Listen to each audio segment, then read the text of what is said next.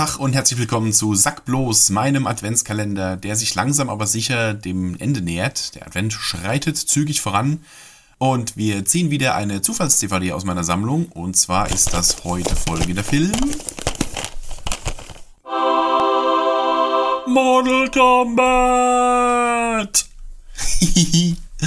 ich habe ja vor ein paar Wochen, als ich mit Parappa zusammen das Moviegramm über ihn gemacht habe, haben wir ja schon ein bisschen über Mortal Kombat gesprochen. Und da waren wir uns eigentlich auch beide einig, dass Mortal Kombat, auch wenn er schon ziemlich trashig ist, so als Film an sich, äh, ist er doch eine der besseren Videospielverfilmungen eigentlich. Zumindest mal für die Zeit, in der er rausgekommen ist. Weil, ähm, ja, ich meine, natürlich, der Film hat einen ziemlich hohen Trash-Faktor. Ja, die, die ganze Aufmachung, die, die ganzen Dialoge, das ist schon alles sehr B-Movie-haft, ja. Aber der Film fängt einfach die Atmosphäre des Spiels unheimlich gut ein. Diese Welt, in der das spielt und die Charaktere kommen ziemlich gut rüber, bis auf die ein oder andere Ausnahme. kommt es schon alles ziemlich gut. Jeder der Figuren hat mindestens einen Kampf, den er bestreiten darf. Dem Motto der Serie entsprechend äh, gehen die dann natürlich auch nach jedem Kampf hops.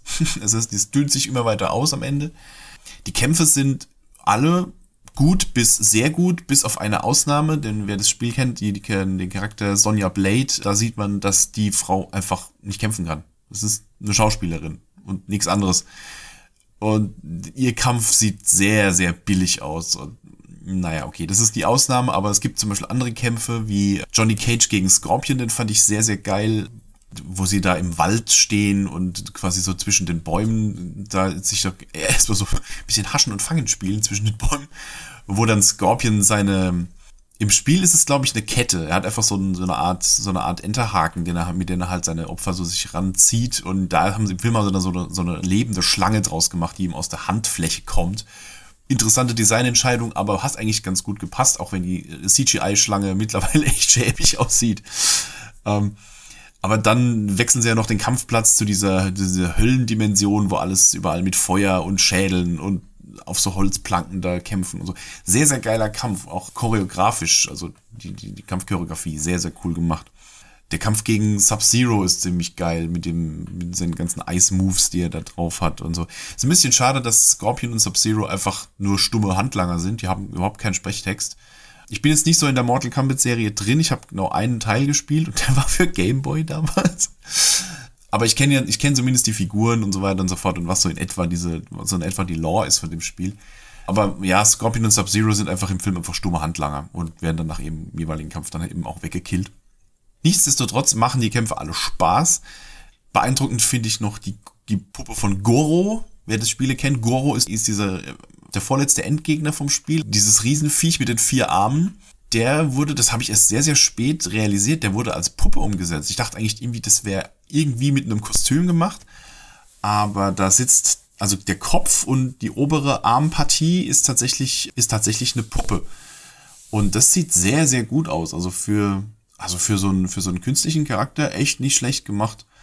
Und auch der Kampf mit ihm, man könnte meinen, dass, dass so ein Viech halt eben, ich meine, klar, er ist groß und langsam und behäbig und so, aber das soll er ja auch sein. Und das fällt wenig auf, dass der eigentlich von der Schulterpartie oberhalb, dass, den, dass das eine künstliche Figur ist. Fand ich, ist ziemlich gut gealtert, die Figur.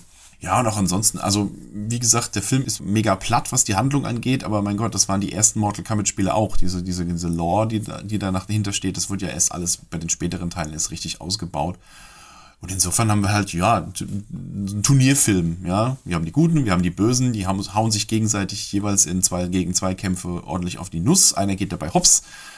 Und am Schluss dürfen die Guten die Welt retten gegen den bösen Magier, der die Welt bedroht. Sehr vereinfacht ausgedrückt.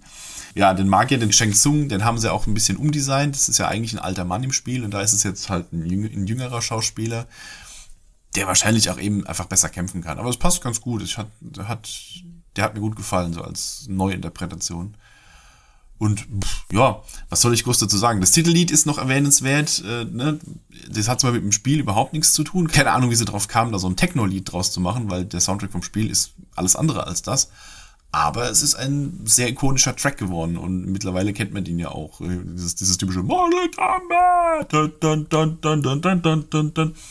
Ja, das ist Mortal Kombat. Wie gesagt, eine der, finde ich, besseren Videospielverfilmungen, was schon traurig ist, weil der Film an sich eigentlich eher Trash-Faktor hat und trotzdem sticht er aus den Reihen der Videospielverfilmungen ganz schön positiv raus.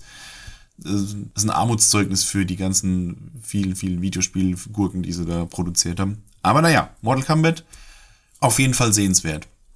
Ganz im Gegensatz zu Teil 2. Den bitte großräumig umfahren. Ja, ich würde sagen, das war's mit dem heutigen DVD-Kruschler. Ich verabschiede mich und wir hören uns dann morgen zum nächsten Mal. Bis dann. Fatality.